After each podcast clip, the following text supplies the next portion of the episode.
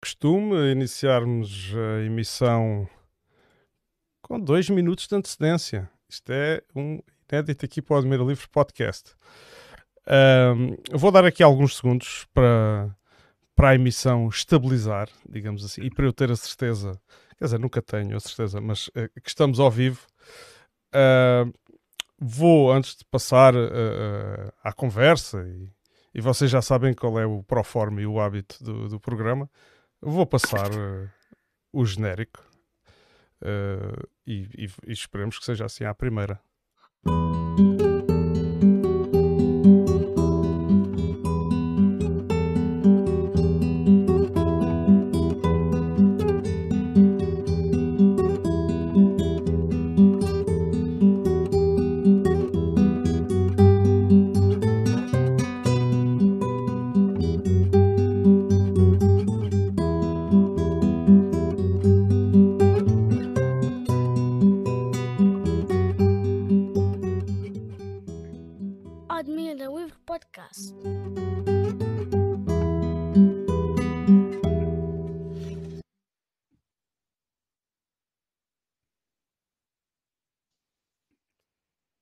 Estamos. Muito uh, boa noite ao auditório, boa noite a quem nos vier uh, ver, ouvir. Uh, hoje o meu convidado chama-se Dimitro Havro. Pronto, um, um, português comum lê Dimitri Cavro. e eu, eu, espero que esteja bendito. boa noite, Dimitro. Boa noite, boa noite. Está, está bem dito, sim. Uh, olha, muito bem-vindo ao Admira Livre Podcast. Muito obrigado por teres aceitado este convite.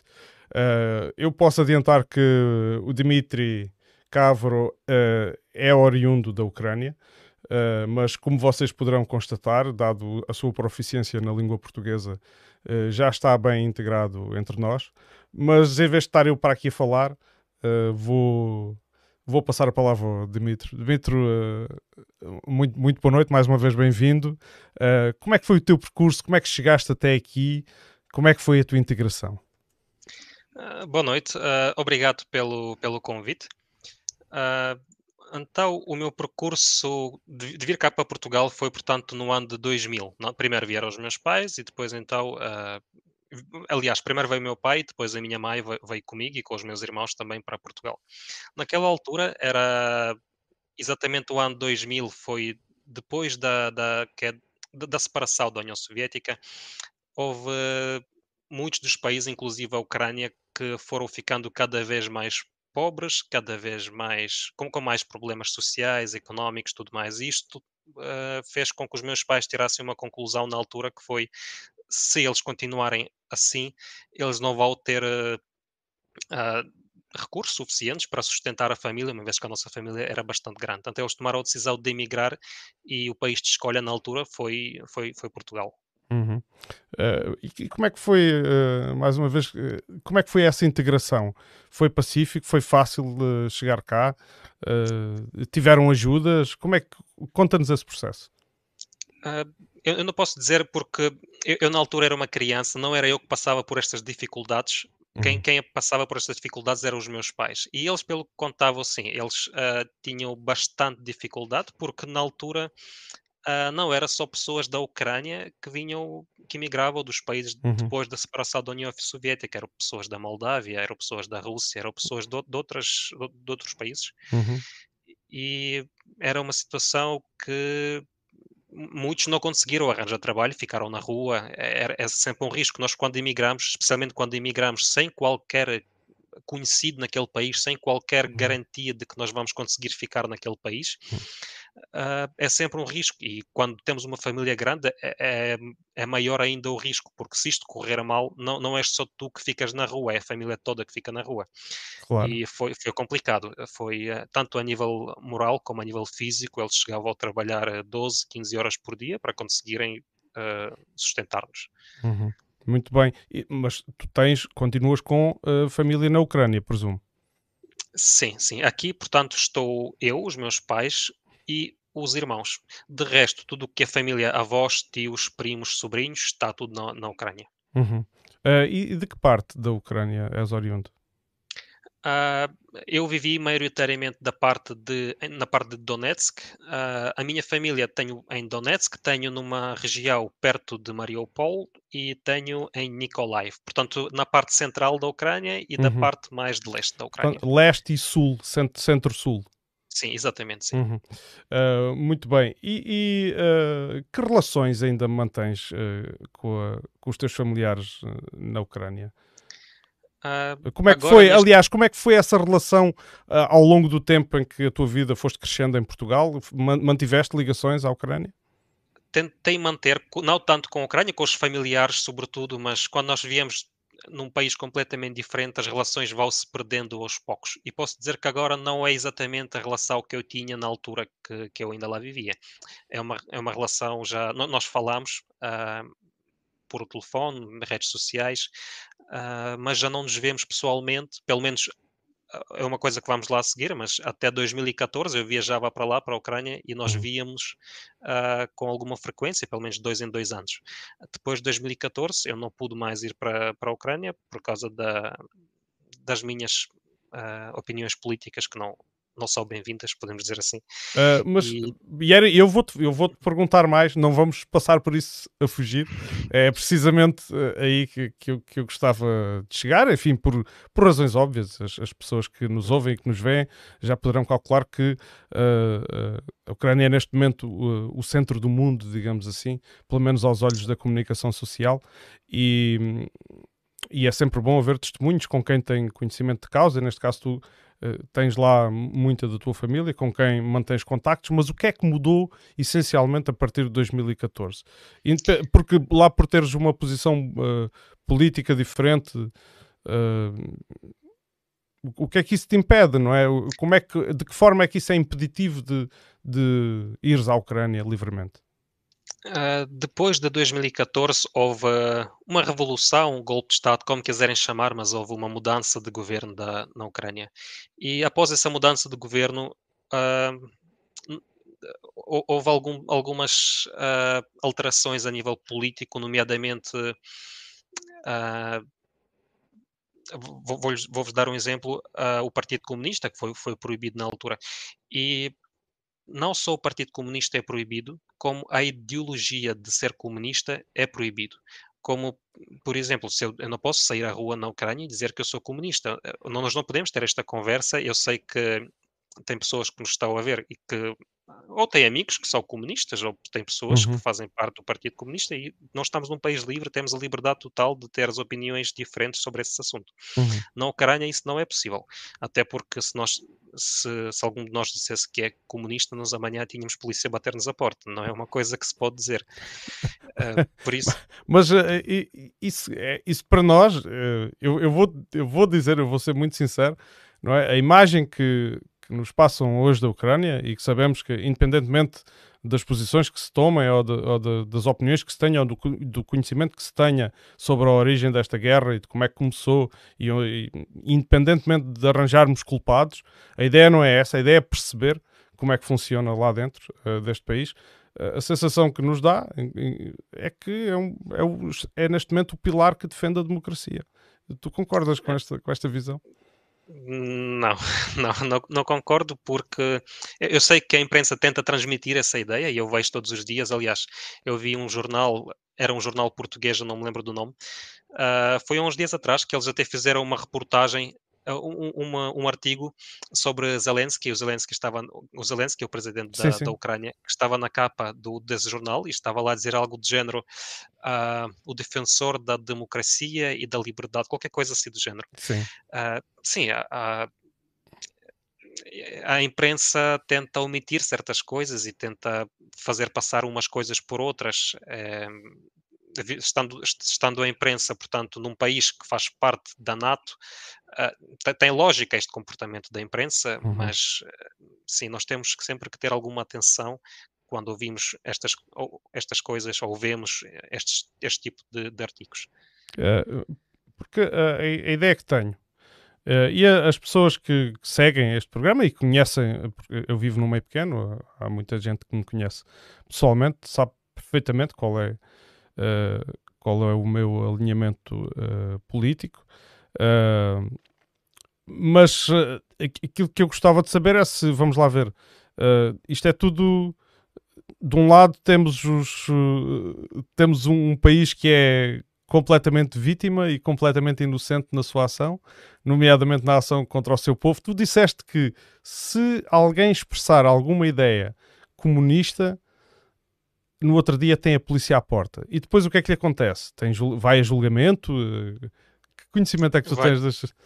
Vai a julgamento, sim, sim, sim. Uh, eu, eu, posso, eu posso dar dois exemplos, que são exemplos que eu, que eu, que eu conheço que aconteceram na realidade. Uh, um deles era, era, um jovem, tinha ele 21 anos, da região de Lviv, que é, portanto, da região de, do oeste da, Claro, da ocidental da Ucrânia, sim. sim. sim. E ele ele estava a brincar com os amigos e vestia um, chapéu, que é daqueles chapéus Ushanka, dos chapéus soviéticos, uhum. uh, só que esse chapéu tinha uma tinha um elemento criminoso, que era este chapéu tinha um símbolo comunista no, no chapéu. Claro, tinha a estrela. Na, co... Exatamente, uhum, sim, sim. Uhum. A estrela e a foice e o martelo. martelo. Uhum. Sim, sim. E ele foi parado pela polícia, foi, foi abordado. Aliás, foi parado por uns, uh, vamos dizer, ativistas ucranianos que chamaram a polícia. A polícia levou-o para a esquadra porque ele está a cometer um crime. Uh, e ele foi a julgamento, sim, apanhou cinco anos de prisão. Ele, não, não, ele está a fazer propaganda a uma ideia de, de comunista, portanto está a usar o símbolo do, do comunismo, não pode fazê-lo. Ok. Eu, uh, perdoem-me o desabafo, mas isso não me parece muito democrático. Uh, Sim, não, não é Para não dizer, quer dizer, uh, pronto, mas eu, eu, compreendo. Há aqui uma coisa que eu, eu dou de barato, porque não, não, não quero cair em, em posições uh, extremas e radicais e estar a dizer que, que não houve portanto, episódios eh, que deixaram memórias menos positivas na população da, da Ucrânia durante o tempo que existiu uh, a União uh, Soviética. Não, não, não, nego nada disso, longe de mim, até porque não vivi lá, vejo muitos testemunhos, há depois quem contraponha, mas eu, até ter certeza daquilo que digo ou penso, não, não me coloco uh, na pele de, de nenhum lado. Uh, e, portanto, compreendo que possa haver algumas memórias, mas uh, em Portugal também existe uh, quem defenda o, o, antigo ditador, o Salazar, e não vai preso por isso. E, portanto, acho que são duas formas de abordar. outra coisa que foi proibida na Ucrânia foi o falar russo. Isto é verdade? sim e não ao mesmo tempo. Eu, eu passo, a, passo a explicar. Hum tanto de um lado como do outro existe a propaganda, e a propaganda existe também na Rússia, não é só uhum, na União claro. Europeia ou na Ucrânia. E eu, muitas, muita, às vezes a propaganda, o que diz na Rússia que eu ouço falar é que a língua é proibida. A língua, falar russo em si, não é proibido. Portanto, vocês, falando com os amigos na rua, podem falar russo, não há problema nisso.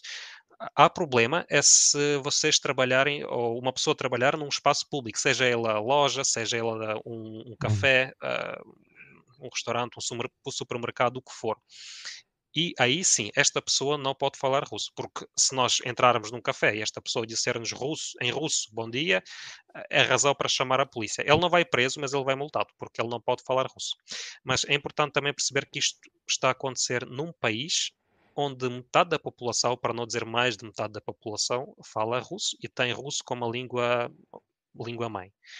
Uh, portanto, falar russo no geral é permitido, no entanto, há muitas limitações. Nós não podemos falar russo onde nos apetece, não podemos falar russo em lugares públicos. Uhum. Em casa, tudo bem. Na rua, com os amigos, tudo bem. Uh, num supermercado, não, nunca.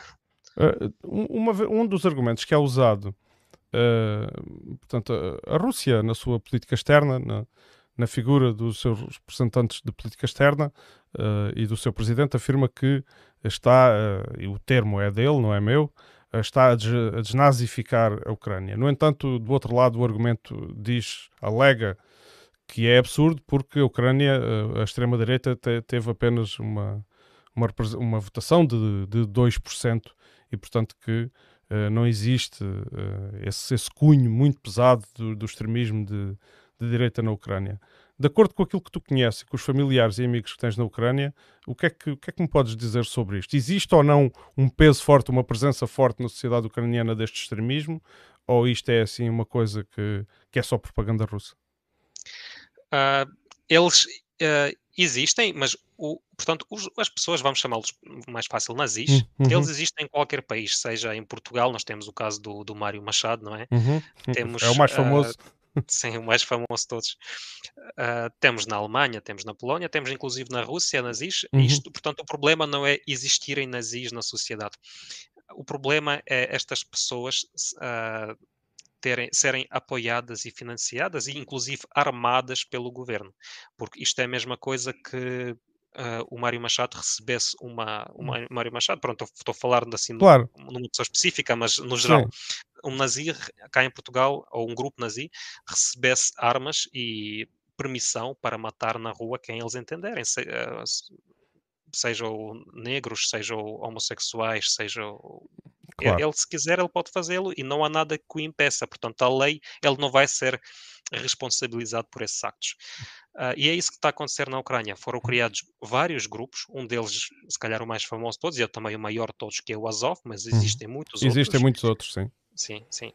Que eles estão. Uh, a ser financiados pelo, pelos partidos os, ucranianos, uh, tem alguma certa representação, não direta, mas o governo uh, uh, mostra todo o seu apoio a estes grupos, arma-os, financia-os, diz que eles são heróis, inclusive, inclusive atribuem medalhas a essas pessoas por eles estarem a participar na guerra e uhum.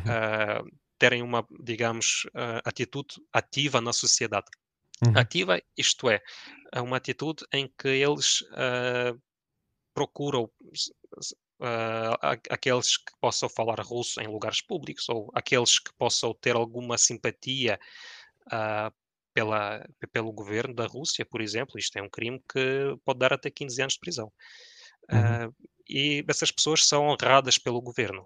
Portanto, é esta a diferença. É que nós aqui não honramos estas pessoas uhum e na Ucrânia essas pessoas são honradas. Uh, tu disseste que tinhas família em, em Donetsk. Um, nós sabemos que Donetsk viu, foi palco, Donetsk e Lugansk foram uh, palco de uh, confrontos de alguma intensidade logo uh, após a tomada de posse do governo provisório que, que decorreu, e eu agora vou-lhe mesmo chamar, do que decorreu do golpe de Estado, porque foi isso que aconteceu, quer dizer, eu não, eu não posso chamar outro nome àquilo que não é. É politicamente inconveniente chamar eh, eh, golpe de Estado, mas, factual, mas foi, foi, o que aconteceu, sim. Factualmente foi um golpe de Estado, quer dizer, eu não posso dourar a pílula, não posso fazer de outra forma. Uh, foram enviadas tropas para aquela região. Uh, o que é que. Não sei se tens algum conhecimento do que se passou aí na altura, porque é que se criou esse conflito nas repúblicas de, de Donetsk e, e, e Lugansk? Houve, houve mesmo uma insurgência da população contra uh, a existência deste novo governo ou aquilo foi tudo uma maquinação russa? Qual é a percepção das pessoas, de acordo com as pessoas que tu conheces? Houve, houve uma grande insurgência uh, não para fazerem parte da Rússia, não era disso que se tratava, era uma insurgência contra o golpe de Estado que ocorreu, porque esta insurgência começou a aparecer não só em Donetsk e não só na Crimeia e em Lugansk, mas em, em cidades também como Odessa, como Nikolaev, como Kharkiv, eram milhares de pessoas a sair à rua a protestar contra o golpe de Estado e a dizer que eles não vão admitir este governo, que ah, na, na visão deles era um governo ilegal. Uhum. Uh, não vai obedecer a este governo, porque eles não votaram, ninguém votou neste governo. Uh, só que uh, o, o, governo na altura, que, é um governo, que era um governo provisório, uhum. uh, chamou estas pessoas, portanto, de terroristas. De terroristas, exatamente, porque eles uhum. começaram uma operação antiterrorista contra essas pessoas.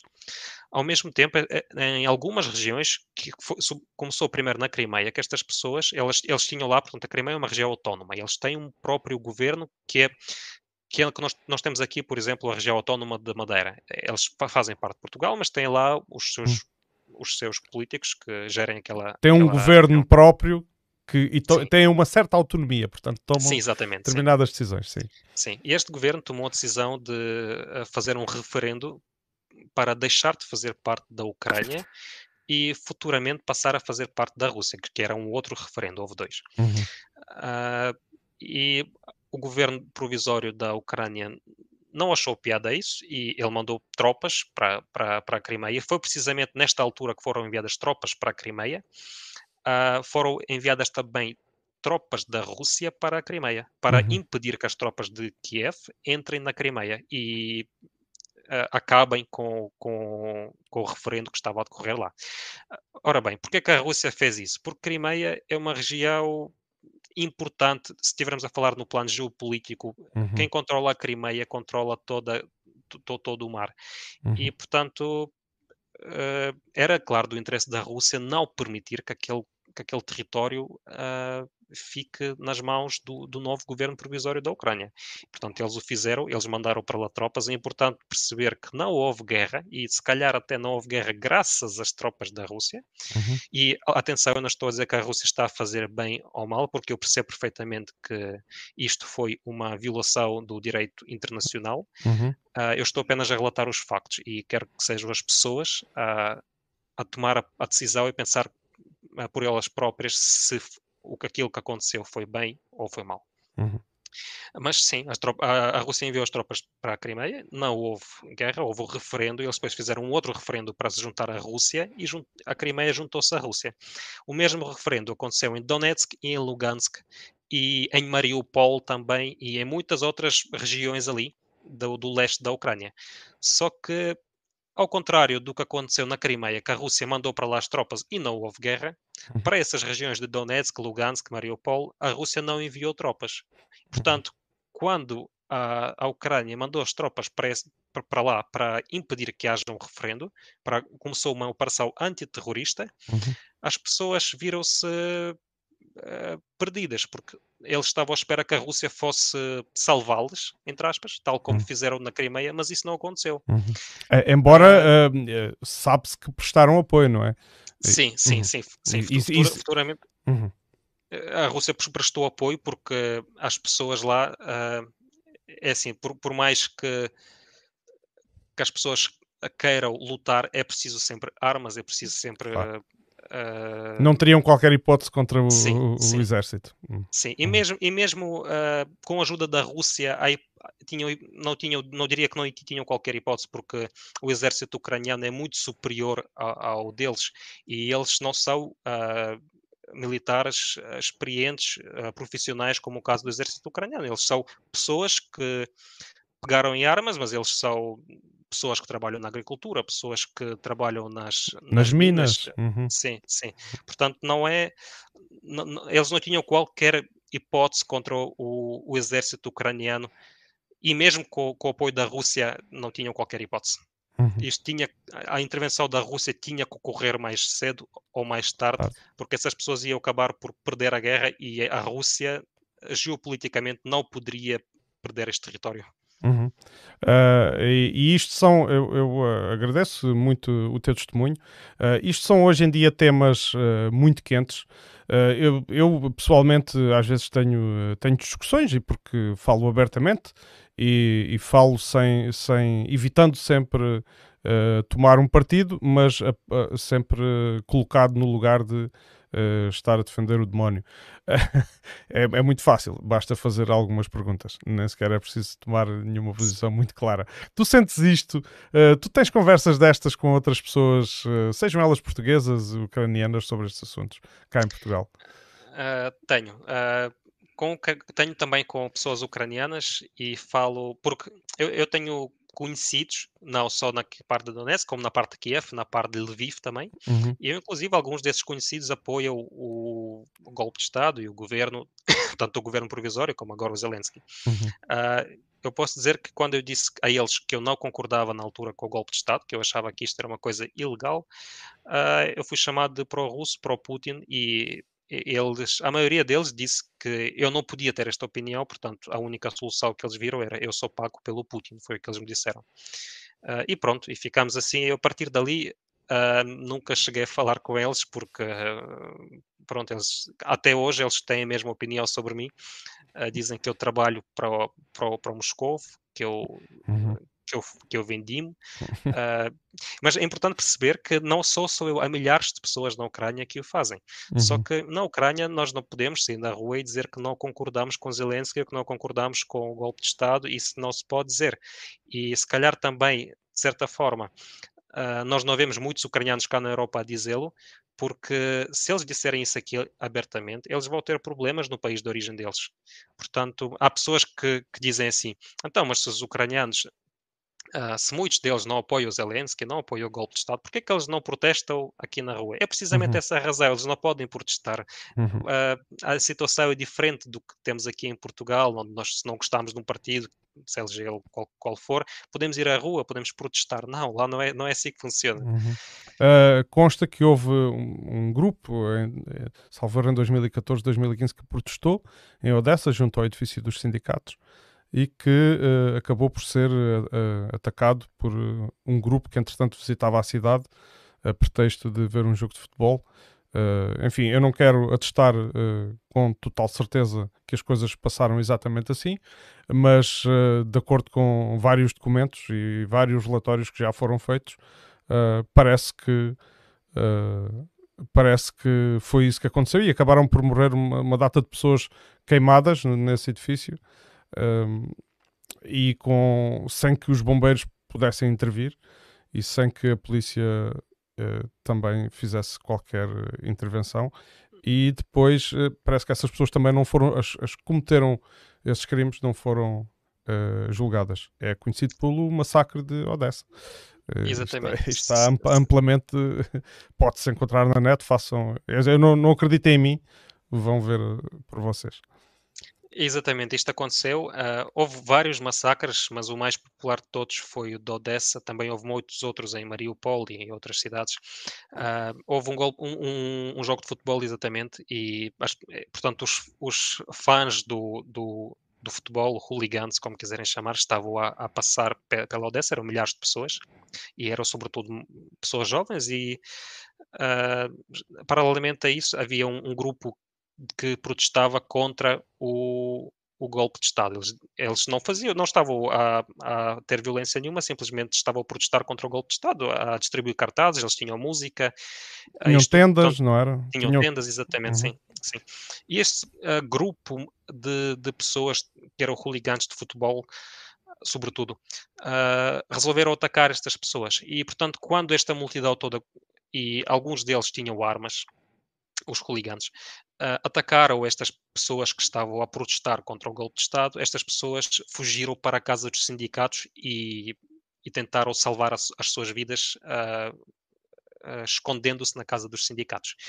Quando estes hooligans che chegaram lá e eles perceberam que, eles, que, aquel, que aquelas pessoas que protestavam estavam dentro da casa dos sindicatos, eles simplesmente pegaram fogo à casa dos sindicatos. Uhum. Uh, eles sabiam que tinha lá pessoas perfeitamente, as pessoas estavam a gritar pela ajuda das, das janelas, uh, ouvia-se gritos lá, portanto percebia-se uhum. perfeitamente que tinham lá pessoas. Uh, e, no entanto, uh, nada fizeram nem a polícia nem, nem, os bombeiros. Os bombeiros, pelo que eu sei, não conseguiram simplesmente por causa da multidão que não os deixava passar, e a polícia uh, recebeu ordens precisamente para não fazer nada. É importante perceber também que isto não aconteceu por acaso, porque isto foi organizado com alguma antecedência, porque para a polícia receber ordens de não atuar nesta situação é porque eles já sabiam que esta situação ia, ia ocorrer neste preciso momento, naquele dia. Uhum. E foi o que aconteceu. E as pessoas, eram mulheres inclusive, uh, saltavam das janelas depois quando a, a, a, casa dos sindicatos em Odessa estava em fogo e eram espancadas até a morte. E 50 pessoas, 48 pessoas, peço desculpa, morreram uhum. naquele, naquele dia. Uhum. Uh, todos sabem perfeitamente quem foi, porque as pessoas que o fizeram não escondiam as caras, eles sabiam que não lhes ia acontecer nada e eh, é verdade, portanto, o que aconteceu, ninguém deles foi, foi punido, nenhuma única pessoa foi chamada à responsabilidade. Pelo contrário, as poucas pessoas que sobreviveram na altura da Casa dos Sindicatos foram para a esquadra porque eles foram acusados de protestar contra o golpe de Estado. Portanto, as pessoas que eram vítimas deste, deste massacre, uhum. uh, eles acabaram por ser os culpados e aqueles, as, as pessoas que tiveram problemas sérios com a polícia. Alguns foram libertados, alguns ficaram alguns anos na prisão e depois é que foram libertados. Mas sim, isto aconteceu, e se formos a ver agora, tanto na Wikipedia como na, na, na imprensa internacional, nós nunca vamos ver referência a dizer massacre de Odessa. O que nós vemos é confrontos em Odessa, como Uhum. se aquilo fosse uma luta entre dois grupos de pessoas Uhum. e um grupo de pessoas simplesmente prevaleceu outro. Não, não, aquilo não foi uma luta, aquilo não foi um confronto, aquilo foi literalmente um massacre. Um massacre. Uh, eu, eu tenho aqui um, um ouvinte que é o Joaquim Augusto, e ele diz assim: um, que seria uma boa ideia dar ideia, dar se, se o Dimitri tem alguma opinião sobre o porquê, uh, após os primeiros combates violentos entre as milícias ditas na altura separatistas de Donetsk e Lugansk e o governo ucraniano, uh, e, e depois foi em, em que depois culminou com o assinar do acordo de Minsk. um, porque é que porque é que esse acordo não foi eh, implementado Eh, e, e, e se isso teria resolvido a situação de tensão que se vive naquela zona O acordo de Minsk. de Minsk não sei se tens conhecimento pronto é, foi uma Sim, é- isto é uma, Não, é uma pergunta de um ouvinte Sim, sim, eu tenho, tenho conhecimento do acordo de Minsk, houve, houve várias etapas de- desse, desse, desse acordo, vários, eh, vários acordos, e eu acredito que nem, da- nem era do interesse do, do governo da Ucrânia, sobretudo, cumprir este acordo, porque este acordo eh, tinha. Era bastante simples, porque, eh, em primeiro lugar, era parar a guerra e reconhecer ah, aquelas regiões Uhum. co- como, como regiões que, que eles lá na altura, essas regiões tinham os seus políticos, os seus presidentes, eh, eu ponho presidentes entre aspas porque eh, são regiões que não são reconhecidas, claro e na altura nem eram reconhecidas também pela Rússia sim, pela própria Rússia inclusive. Uhum. Ah, e a Ucrânia tinha que, que negociar com estas repúblicas que, ele- que a Ucrânia recusava-se a, a falar sequer com eles, porque a Ucrânia não os reconhecia, e depois fazer um, referen- um, um referendo, não, uma, um- uma, portanto, escolher o presidente para toda a Ucrânia. uma eleição Uma eleição, exatamente, Uhum. sim.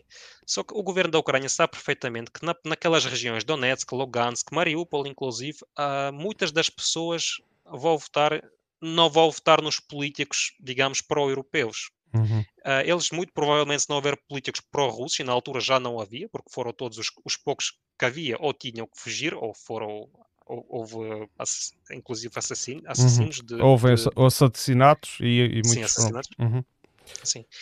Ah, portanto, o governo da Ucrânia sabia perfeitamente que eles não, não iriam votar ah, neles. Portanto, não era do interesse da- da- do governo da Ucrânia cumprir este, este Uhum. acordo.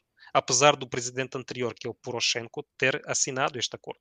Mas eu acredito que ele tenha sentido alguma pressão por parte da União Europeia para assinar este acordo. Só é pena é que a União Europeia não fez a mesma pressão para cumprir o acordo, porque o acordo não chegou a ser cumprido. Uhum. Uh, mas se o acordo tivesse sido cumprido, a linha de contacto, uh, de facto, militar que existia na altura, deixava de existir, porque apesar daquelas repúblicas terem zonas de, que não eram, não tinham influência do governo uh, de Kiev, uh, uh, isso no- correspondia, talvez, digo eu assim por alto, a metade do seu real território, ou seja, metade dessas repúblicas estavam ocupadas por forças de Kiev.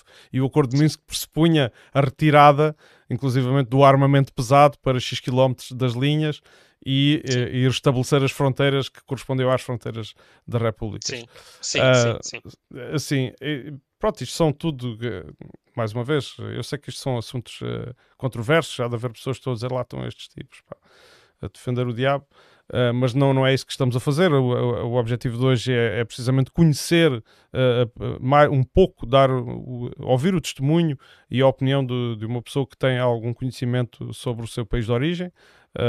e, e, portanto, isto hoje nem tem muito a ver com a, eh, com a guerra, embora a guerra, claro, de vez em quando vem à baila porque, porque está porque foi uma consequência eh, política. Ah, na, na, na- quando chegaste eh, a Portugal e entretanto tens, tens crescido e conheces bem, estás bem entrosado na, na sociedade portuguesa. Uh, tu tens algum, mantens algum contato com algumas das associações de imigrantes de leste cá em Portugal? Conheces algumas? Uh, não, não, não mantenho contacto, nem nunca tive contacto. Porquê? Porque na altura que os meus pais chegaram, inícios de 2000, uh, não, se calhar havia essas, essas associações, mas eram muito insignificantes. Se calhar eram, não sei, 5, 10 pessoas, não era uma coisa que, que, que com a qual nos deparamos. Eu, sinceramente, nem tive conhecimento se essas organizações sequer na altura existiam. No entanto, eu sei que agora existem várias, uh, várias associações de, de ucranianos, inclusive algumas delas, uh, portanto, eu, houve, houve, uma associação que já, que já se calhar já vamos falar a seguir uhum. qual é que é, que eu quando disse, eles estavam a falar de política, eu na altura disse, mas eu sou ucraniano e eu acho que não, vocês não estão corretos, porque eu como ucraniano penso que devíamos ter feito assim e assado, e isto não, portanto, eu de uma certa forma mandei uma crítica ao governo uhum. e fui bloqueado. Portanto, eu, eu, eu, não posso fazer parte da associação do, do, dos ucranianos, aquilo que é chamado Associação, associação dos Ucranianos. É, que, aquela presidida por o senhor Pavlo Sadoka. Sadok. Sadok para os portugueses. Sim, uh... foi precisamente este senhor que me bloqueou. Quando eu, não, não faltei ao respeito nem nada, eu simplesmente disse ao Pavlo, mas há aqui uma situação que é isto e aquilo, eu não concordo, e ele bloqueou-me. Automaticamente. Sim, uh, eu, eu, já vamos eh, falar um, um pouco mais, até porque esse senhor está no centro de alguns episódios. Uh, que recentemente, uh, eu não diria que ele está no centro, mas pelo menos envolvido. No centro estão, uh, infelizmente, pessoas que eu considero como vítimas, mas, mas posso estar errado. Portanto, não, não sou absoluto na, na, nas coisas, nas afirmações que, que, faço, até sabermos toda a verdade. tu conheces o caso de Setúbal? Sim, sim. Tenho, tenho, conhecimento não só daquilo que ouço na imprensa, como também um bocado daquilo que se calhar não é dito na imprensa. Uhum. E o, o que é que. Porquê é que uma associação. Vou adiantar aqui alguns dados, porque entretanto também me debrucei sobre o caso. Passei algumas horas a ouvir a Assembleia Municipal de Setúbal. Uh, ouvi testemunhos de alguns associados. Neste caso, a associação em questão é, é, é Din, como é que se chama? É Dinstvo? É Dinstvo? Uh, jedinstvo, sim. Jedinstvo, sim. que é união, não é? Que significa união. União. união. Exatamente. Jedinstvo. Uh, uma das senhoras dizia até que uh, a, a, associação é, era maioritariamente composta por ucranianos, que contava-se pelos dedos da mão os russos uh, que tinham. E, no entanto, o, e o casal visado uh, neste episódio era um casal que já residia também em Portugal há bastante tempo, salvo há 20 anos, ou perto disso, e que já tinha muita obra feita na, no processo de, de ajuda. No entanto, um, parece uh, que, esta, que a denúncia de, de, destas pessoas, ou, ou, de que esta associação não seria capaz de receber ucranianos, foi feita por esse, pela Embaixada da Ucrânia e também por esse senhor, esse Pavlo Sadoka. Tu, tu tens conhecimento destas coisas? Ou? Uh, sim, sim, sim. Eu, eu, antes de mais queria dizer que o, o facto de nós termos esta conversa uh, deve-se também, sobretudo, ao facto de eu ter nacionalidade portuguesa, porque se eu tivesse nacionalidade ucraniana, nós não poderíamos ter esta conversa, porque eu iria ter sérios problemas no meu país de origem e isto não, iria criar muitos problemas tanto para mim como para os meus familiares. Uh, sim, estando, tendo eu nacionalidade portuguesa, graças a Deus podemos falar disso podemos abertamente, falar. Sem, sem, sem, que ninguém me venha bater à porta, claro, sem uh, que eu seja... Eh, não, não foste convidado à toa. Sim. sim. Pronto, uh, mas, mas, mas ainda bem que temos essa liberdade e esperemos que ela se preserve durante muito tempo. O que é que tu achaste de o Parlamento Português ou pelo menos a quase totalidade dos membros do Parlamento português, aplaudirem uh, o, o, presidente uh, ucraniano no Dia da Liberdade Portuguesa? Uh, eu senti uma grande revolta, na verdade. Eu vou-vos explicar porquê. Porque há agora uma, uma ideia que é transmitida na imprensa de que nós queremos apoiar o povo ucraniano, e sim, nós temos que apoiar o povo ucraniano, uma vez que é um povo que está a ser oprimido e está a fugir à guerra e é o que está a sofrer, não só agora, mas tem sofrido nos últimos oito anos. Uh, e uh, o Zelensky, antes de, da, da, intervenção da Rússia, ele tinha o apoio de 20% da população ucraniana, 20%, isso significa que 80% não o apoiava. Não o apoiava pelas diferentes razões, se não só pela, pela, pelos esquemas de corrupção e pelos offshores, que era um tema muito falado, uh, não na Ucrânia, porque na Ucrânia não se podia falar nesses temas, mas uhum. em outros países, inclusive na imprensa europeia, que, que falava desses assuntos. Uh, como também de problemas relacionados com a opressão, com a falta de liberdade de expressão, as pessoas percebiam que Zelensky não era a pessoa que eles votaram inicialmente. Porque o Zelensky, a maioria, porque é que votou no Zelensky? Porque o Zelensky, uh, na altura, uh, houve muitas coisas que ele disse e uma delas foi que, por exemplo, falar russo ou ucraniano não há diferença. As pessoas deviam se permitir, ser permitidas falar tanto russo como ucraniano. Uhum. E, também disse que ia acabar com a guerra e que ia desenvolver, atividades económicas iria contribuir para a paz com a Rússia. As pessoas acreditaram nele, até porque o Zelensky uh, nas entrevistas falava russo.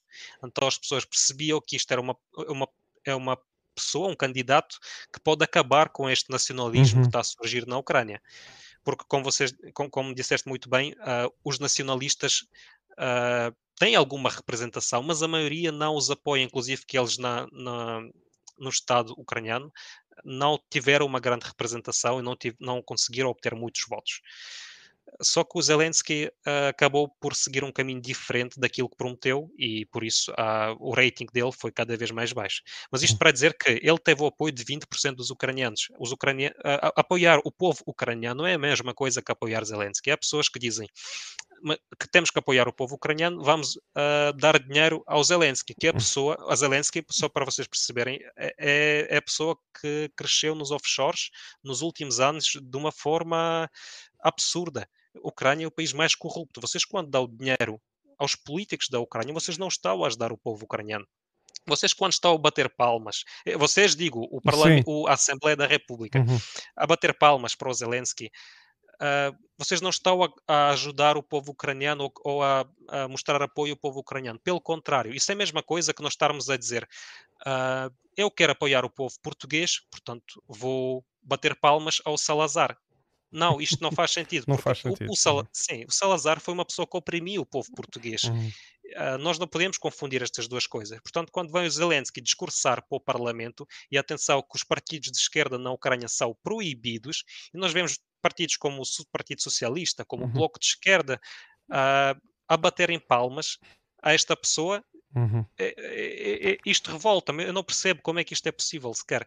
Uhum. E reparem que todos aqueles partidos que são chamados partidos de oposição, seja ele o Chega, a Iniciativa Liberal e todas estas coisas, uh, têm exatamente a mesma atitude. Eles, portanto, estão todos no, no, no mesmo barco, é tudo farinha do mesmo saco. Uhum. Eles, a, a, oposição deles, se calhar na, a, a, falar, eles dizem que são opositores e que opõem-se a isto e aquilo, mas na prática eles estão todos do mesmo lado a bater palmas para um ditador que oprime o povo ucraniano. Uhum. E é importante não confundir estas coisas. Uma coisa é o povo ucraniano, que devemos sim apoiar, que devemos sim ajudar um povo que está uhum. a sofrer imenso nos últimos anos. Outra coisa é apoiar o Zelensky. Não, uhum. não é a mesma coisa. Temos que saber, perceber bem a distinção. Uhum. Eu, eu uh, agradeço muito uh, que, que, esse que esse, que esse ponto fique bem vincado, porque eu acho que falta eh, esse tipo de esclarecimento e não confundir as duas coisas. Um, eu sei que, por exemplo, agora a propósito do Festival da Canção, que foi extremamente politizado, uh, percebe-se porque é que a Ucrânia uh, ganhou o festival. Uh, houve slogans políticos proferidos uh, no festival. Houve até alguém, eu não me lembro qual foi a artista, mas eu vi só um certo que fez a saudação uh, nacionalista, para não dizer nazi, com, com, com, o slogan Slava Ucrânia. E, e, pronto, e eu, ao passo que noutros anos o mesmo festival tinha sido pessoas que tivessem qualquer manifestação política eram penalizadas por isso, porque não, não queriam manifestações políticas neste tipo de eventos. Eu acho que isso não deixa de ser uma hipocrisia. Queria-te perguntar também, uh, poderás comentar isto se quiseres, mas queria-te perguntar também sobre uh, esta história de estarem sempre a dizer que os americanos andam envolvidos na Ucrânia. Isto, ah. o, que é que, o que é que tu tens a dizer sobre isto? Isto é verdade na, na, tua, na tua opinião, na tua visão? Uh, então, em relação à Eurovisão, é, é, de facto uma das regras da Eurovisão é de não haver slogans políticos. Inclusive, que houve houve, houve, houve, um ano qualquer que, que houve na Eurovisão, trouxeram a bandeira da Palestina. Uh, penso que seja a Irlanda, posso estar enganado, mas acho que hum. era a Irlanda que trouxe a bandeira. Ou Irlanda ou Islândia, salvo erro. Foi ou um... Islândia, sim, uhum. se calhar. Sim. E foi penalizada por, por, por, eh, por, esta bandeira, porque era uma bandeira que eles consideraram política. Uhum. No entanto, uh, dizer slogan Slava Ukraini e eles no final do discurso disseram uh, salvem os Azov, Uhum. Uh, Azov, todos sabem quem é são os Azov, uhum. uh, não houve qualquer penalização uh, contra esta, esta equipa pronto, de, de, da Eurovisão. Sim, isso mostra apenas, mais uma vez, que a Eurovisão, pra, o, que, o que pode-se para uns, não se pode para outros. Uhum. Nós podemos apoiar a Ucrânia, mas nós não podemos apoiar a Palestina. Nós, ah, para a Ucrânia, digo o, o governo e o Azov. Uhum. Uh, eu imagino se fosse uma equipa da Rússia num ano qualquer a trazer uh, uma bandeira e a dizer uh, apoiem o, o, o, grupo militar Wagner o que é que seria isto? o que é que seria, que é que seria isto? mas, mas estando nós, falando nós da Ucrânia, muita coisa se perdoa e muita coisa é permitida. Uh, Portanto, sim, aconteceu e pronto. É como é que tu vês? Há bocado falámos um pouco do Pavlo Sadoka e depois uh, eu, por culpa minha, abandonámos logo o assunto, mas eu ainda queria voltar a ele. Pelo seguinte, tu, tu vês a possibilidade, como é que tu vês a tentativa uh, de influência. Portanto, nós temos uh, ucranianos em Portugal que pertencem a esta associação a dizerem que, por exemplo, não percebem como é que existe um partido comunista em Portugal. temos o Sr. Pavlo Sadoca a promover um, a promover um, não é abaixo assinados, a petições públicas uh, no petição pública uh, que, seja, que sejam proibidos quaisquer manifestações pró-russas Uh, tu temos que a influência neste momento da Ucrânia, uma vez que, que é fortemente apoiada pelo, pelo Bloco Ocidental, possa de alguma forma normalizar o comportamento antidemocrático e o comportamento de extrema-direita, nomeadamente em países como Portugal? Uh, eu tenho receio que se isto continuar assim, isto pode vir a influenciar seriamente. Agora, nós, na Europa no geral, eh, existem alguns países, sobretudo países bálticos, que têm certas restrições, como por exemplo, uh, não sei se conhecem, mas uh, no dia 9 de maio, que era, as pessoas celebravam o dia da vitória, houve uma pessoa que trouxe bandeira da Rússia para o dia da vitória. Uhum. Ora, bandeira da Rússia por si só não é nenhum crime. No entanto, esta pessoa foi detida pela polícia e está a ser acusada de apoio ao genocídio. Só para vocês perceberem uh, uhum. a, a, lógica das pessoas que, que estão a, a, acusar o, o, rapaz, porque é um rapaz, uh, de ter trazido uma, bandeira da Rússia. Uh, isso, isso aconteceu onde? Desculpa, não, não fiquei sem perceber. Nos, num dos países bálticos, não me lembro se foi, na, foi, em Riga. Foi em Riga. Riga, Riga. ok, muito bem. A Riga é. Uh, pá, estava a falar. Estónia, Letónia, Lituânia. Sim. um Letónia. É Letónia, na Letónia. Sim, sim. Pronto, e este rapaz uh, está agora detido e vamos, vamos ver o que é que este caso uh, vai dar, porque hum. Ele cometeu um crime. Isto para dizer que em alguns países europeus está, está a haver algumas restrições nesse nível e eu acredito que essas decisões dos governos uh, europeus estão a ser fortemente influenciadas por, por uh, pessoas como Pavlo Sadoka e por associações que, que este Pavlo Sadoka representa. Eu tenho algum receio que isto possa ah, vir a ser uma realidade em Portugal também. Uhum. Um, porque eu, por mais que eu uh, apoie um, um, país ou, ou, outro, ou não apoie ninguém, a bandeira de um país nunca pode ser considerada uh, apoio a um genocídio, porque isso é a mesma coisa que eu trazer bandeira de, de Portugal uh, em Espanha. Não quer dizer que eu, isso não quer dizer que eu esteja a apoiar aquilo que Portugal fez no passado ou aquilo que os políticos de Portugal fazem. Sim. Simplesmente é o meu país e claro. eu trouxe a bandeira do meu país. Isso não devia ter mal nenhum. Uhum. Mas em alguns países, uh, aparentemente, isso tem algum mal. Uhum. Uh, sim. Pode, pode, vir a ser, sim, em Portugal uma realidade. Uh, sim, eu também eu já sinto, já vi isto com, com mais leveza. Confesso que atualmente vejo com alguma consternação. Uh, vejo que todos os dias nas notícias. Vou fazer uma pequena reflexão, se me permites, Dimitri, também, já que estamos numa conversa, não é? Uh, como, como te falei ao início, uh, que a propaganda tem uma forma de agir, e isto vale para os dois lados, não estou obviamente apenas a falar, vale para quem faz propaganda, independentemente, de, de utilizar aquilo que as pessoas têm de bom para fazer o mal. Ou seja, se nós queremos uh, exercer violência sobre alguém, só temos que a demonizar o suficiente para que outros achem que essa pessoa é má ao ponto de ser de ter que ser castigada. Uh, e isto acontece como? Acontece muito facilmente apelando às emoções, uh, mostrando, uh, relatando notícias de infraestruturas civis constantemente atacadas, destruídas, vítimas entre crianças, mulheres, civis em geral, as, que são as principais vítimas da guerra.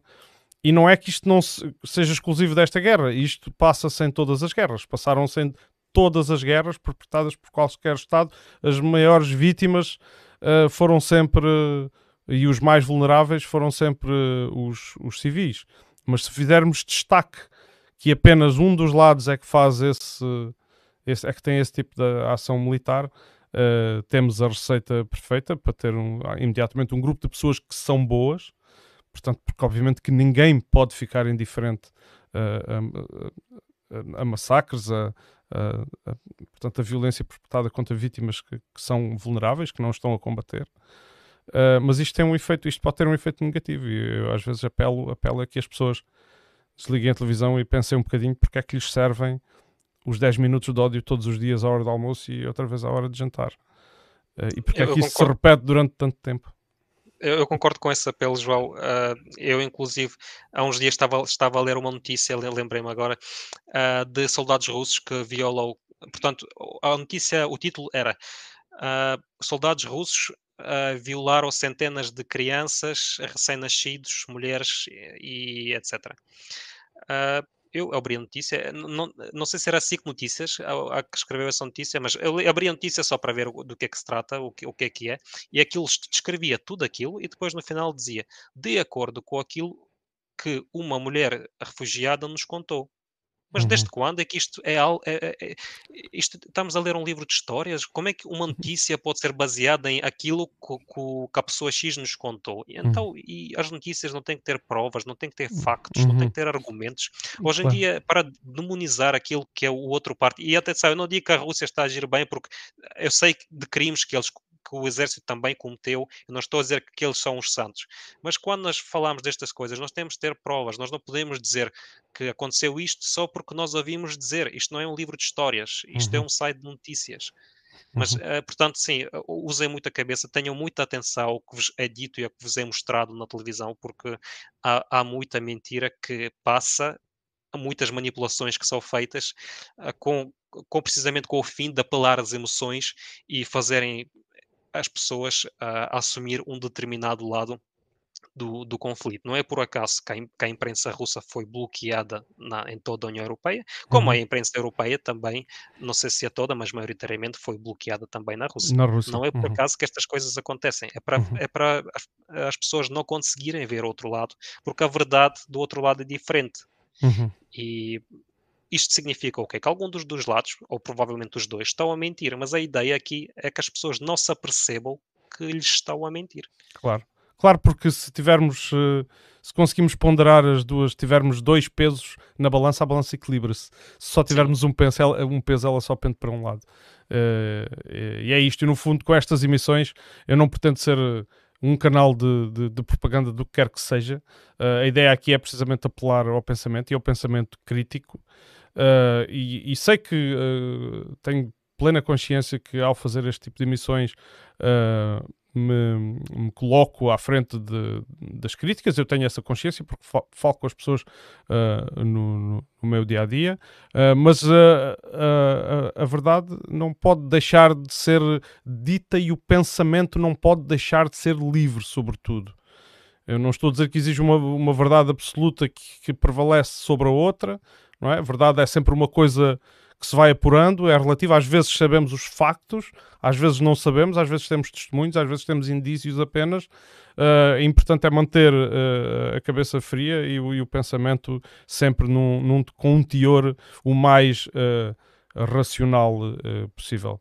porque afinal de contas uh, os, os, blocos que atualmente advogam a, a, a, democracia são aqueles que advogam a democracia e a liberdade, são aqueles que estão a contribuir para a continuação uh, da guerra. Uh, e, e, são aqueles também que promoveram muitas guerras e muitos genocídios uh, noutros tempos, noutros passados muito recentes, até alguns deles. É preciso ter, ter também esta atenção. É geopolítica, não há amizades, não é?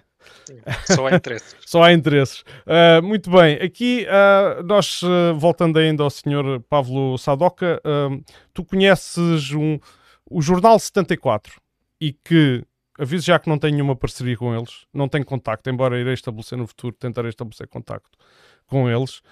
o Jornal 74 que faz jornalismo de investigação, aparentemente independente.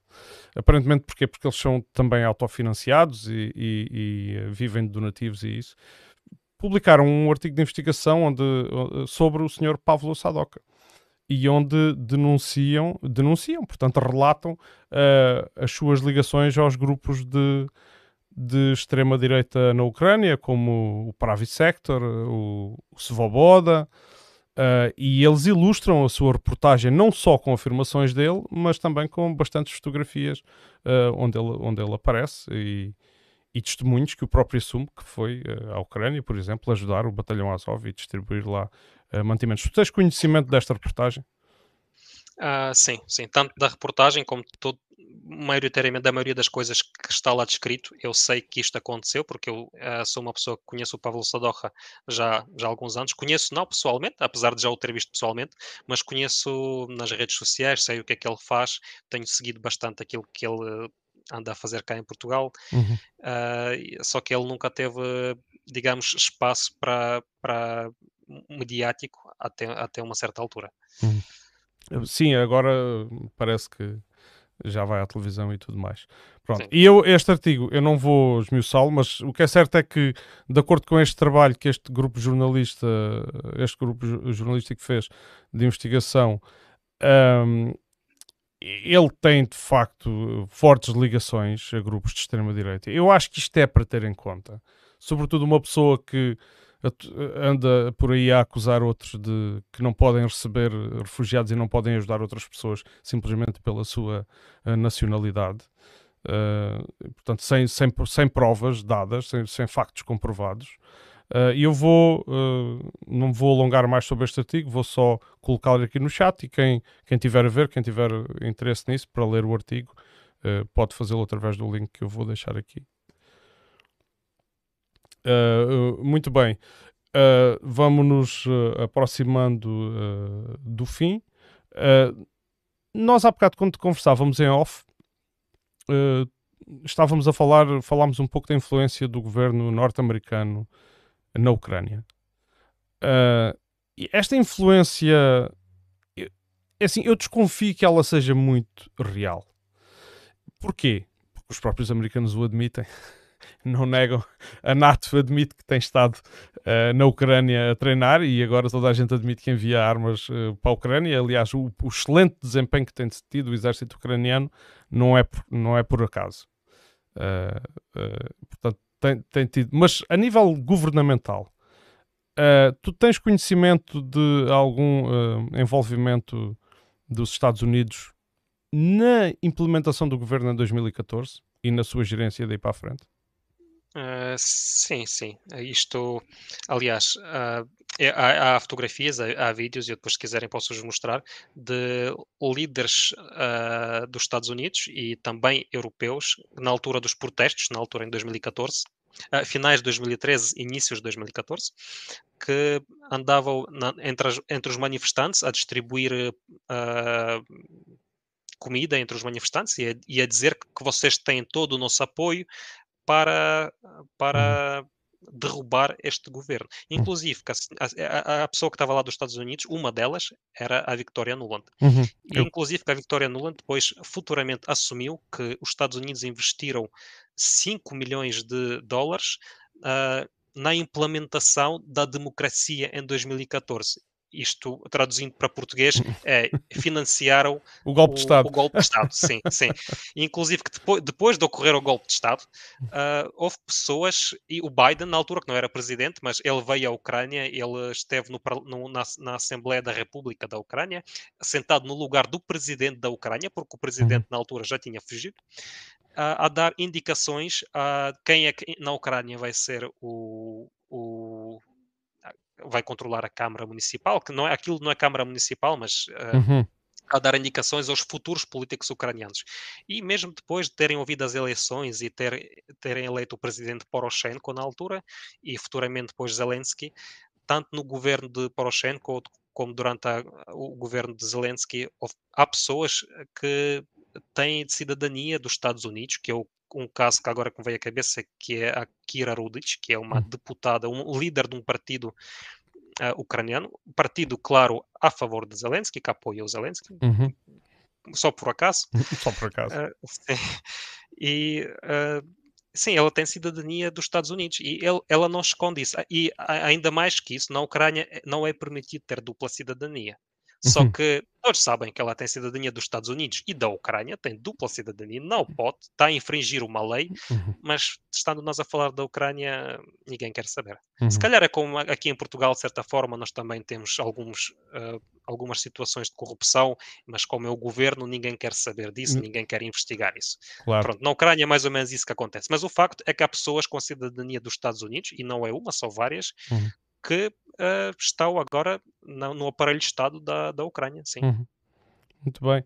É, eu, eu, eu sei que tu falaste na Vitória Nuland, eu já tenho referido esse caso em, algumas conversas que tenho com, com amigos e colegas. Uh, uh, existe também uh, uma, uma gravação e que foi apanhada. Eu não sei quem é que fez a escuta e quem é que libertou a escuta, mas ela foi apanhada em 2014. Era uma conversa entre a Vitória Nuland, subsecretária de Estado uh, do, dos, dos, dos um, subsecretária de Estado norte-americana para os, os Foreign Affairs, os assuntos, os assuntos eh, externos, e neste caso era responsável pel, pela Ucrânia. E é, há uma conversa em que ela é apanhada a falar com o embaixador americano na altura na Ucrânia, e onde eles basicamente nessa conversa estão a escolher quem é que deve ficar no governo. Na altura, como é que se chamava o primeiro-ministro? Era Yats, Yats, Yatsenyuk. Yatsenyuk, exatamente. E ela estava a dizer que preferia esse, preferia o Yatsenyuk. Uh, não, não, não queria o Klitsch, uh, portanto aquilo era assim mesmo, olha, quero este, pões sim, este, sim. mas este é, é, importante que fiquem aqui ao pé e conversem todos e que sejam amigos, porque aqueles depois também vão fazer falta. Uh, e estava assim a conversar ao telefone, onde ela depois prefere a célebre frase, fuck the EU. E isto, eu estou a dizer isto, não acreditem em mim, mais uma vez, esta por acaso é fácil de encontrar, Uh, no YouTube ainda se encontra, não, não sei como, o áudio desta, desta chamada telefónica e, para que não restem dúvidas, ainda se encontra a transcrição da conversa num artigo da BBC de 2014, o qual eu tive, tive a, a, curiosidade de ir ler, para ter Sim, a certeza. Que. Queria só dizer, João, que Sim, força, força. Se, há, se, há, alguém que considera que isto é propaganda, que isto não é verdade, isto foi publicado na BBC, portanto, uhum. num, num, num, jornal que é, num uhum. canal que é clar, claramente pró-americano e que claro. dificilmente pode ser acusado de ser pró-russo. Claro. Portanto, Sim, não... é... essa, essa é uma grande dificuldade, é quando se discute este tipo de assuntos somos obrigados sempre a procurar esse tipo de fontes, não é? E, uh, ainda bem que de vez em quando algumas coisas vão escapando. Vou, vou, vamos terminar isto com uma. Depois, obviamente, traz, se quiseres dizer mais alguma coisa, dar-te esse espaço. Mas queria terminar, uh, no fundo, perguntando como é que tu vês o futuro da Ucrânia uh, daqui a um ano. Onde é que tu vês? Achas que territorialmente vai voltar àquilo que era antes? Achas ah. Como é que tu vês isso? Qual é a tua perspectiva? Pronto. Há, há, aqui duas coisas. Se calhar uma é aquilo que eu gostava de ver uhum. e outra é aquilo que eu acho que vai acontecer. Aquilo que eu gostava de ver era uma Ucrânia independente, tanto da Rússia como dos Estados Unidos, como da União Europeia. Uma Ucrânia que dá-se bem com todos os vizinhos europeus e Rússia. Uh, uma Ucrânia que Uh, está a desenvolver a sua economia, uh, a trabalhar em, uh, para o bem do seu povo e do, do, do, seu país no geral. Aquilo, o que eu acho que vai acontecer é que ela vai ficar eh, dividida entre uma parte que até pode vir a ser independente, mas na, na prática, falando politicamente, vai ser uma região controlada pela, pela Rússia. Se calhar vai ter lá um governo, mas este governo vai ser uma espécie uhum. de governo fantoche, uhum. e a outra parte vai permanecer com o governo fantoche americano. Portanto, eu acho que vai haver esta divisão na Ucrânia. Não era aquilo que, que eu gostava que acontecesse, mas eu, é aquilo que eu receio e é aquilo que eu acho que pode vir a a acontecer.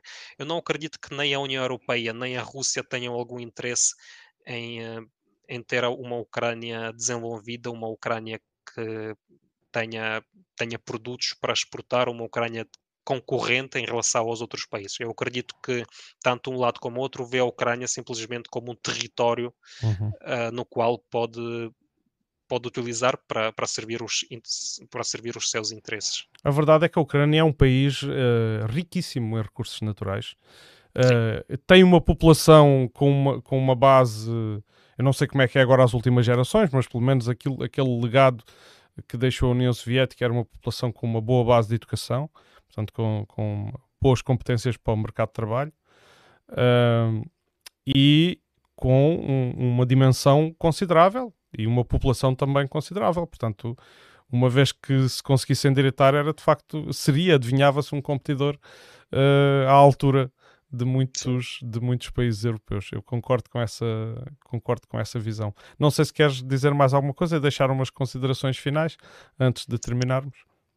Uh, queria só agradecer por, por terem convidado, por, terem, por estarem a apresentar uma uma opinião que é diferente daquilo que é apresentado nos telejornais hoje em dia.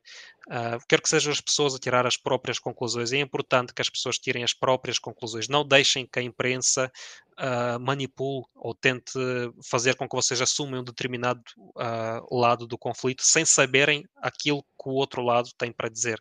Façam sempre essa reflexão. Usem sempre o pensamento crítico, porque nesta altura é, é muito é muito importante ter, termos esse espírito crítico. Eu acredito que muitas pessoas não, não se calhar não têm ainda a noção do, do quanto a nossa opinião é manipulada e do, da quantidade de mentiras que nos é dita na, nas televisões. E quando digo nas televisões, não me refiro só a Portugal, qualquer país, uh, na Europa, na Rússia, nos Estados Unidos. A opinião é muito manipulada. Uhum. Uh, tenham atenção a estas coisas e usem sempre o, o, vosso próprio pensamento crítico, tirem as próprias conclusões. Uhum. Uh, muito bem, uh, Dimitri, Dimitro Havro, uh, muito. Pronto, resta-me agradecer-te mais, mais uma vez. Resta-me agradecer também quem nos esteve a assistir, quem nos irá assistir no futuro à gravação. Uh, amanhã, aproveito para dizer que amanhã há outra vez uh, emissão. Amanhã vamos ter um, um, um convidado que tem algum uh, destaque mediático a nível nacional. Ele chama-se Alexandre Guerreiro. Uh, há quem o trate pejorativamente por o espião pró-russo ou o espião, já não sei bem. Uh, não sei se conheces, uh, Dimitri, este senhor. Sim, sim, sim. conheço muito, muito bem. tenho, tenho assistido à, àquilo que ele diz.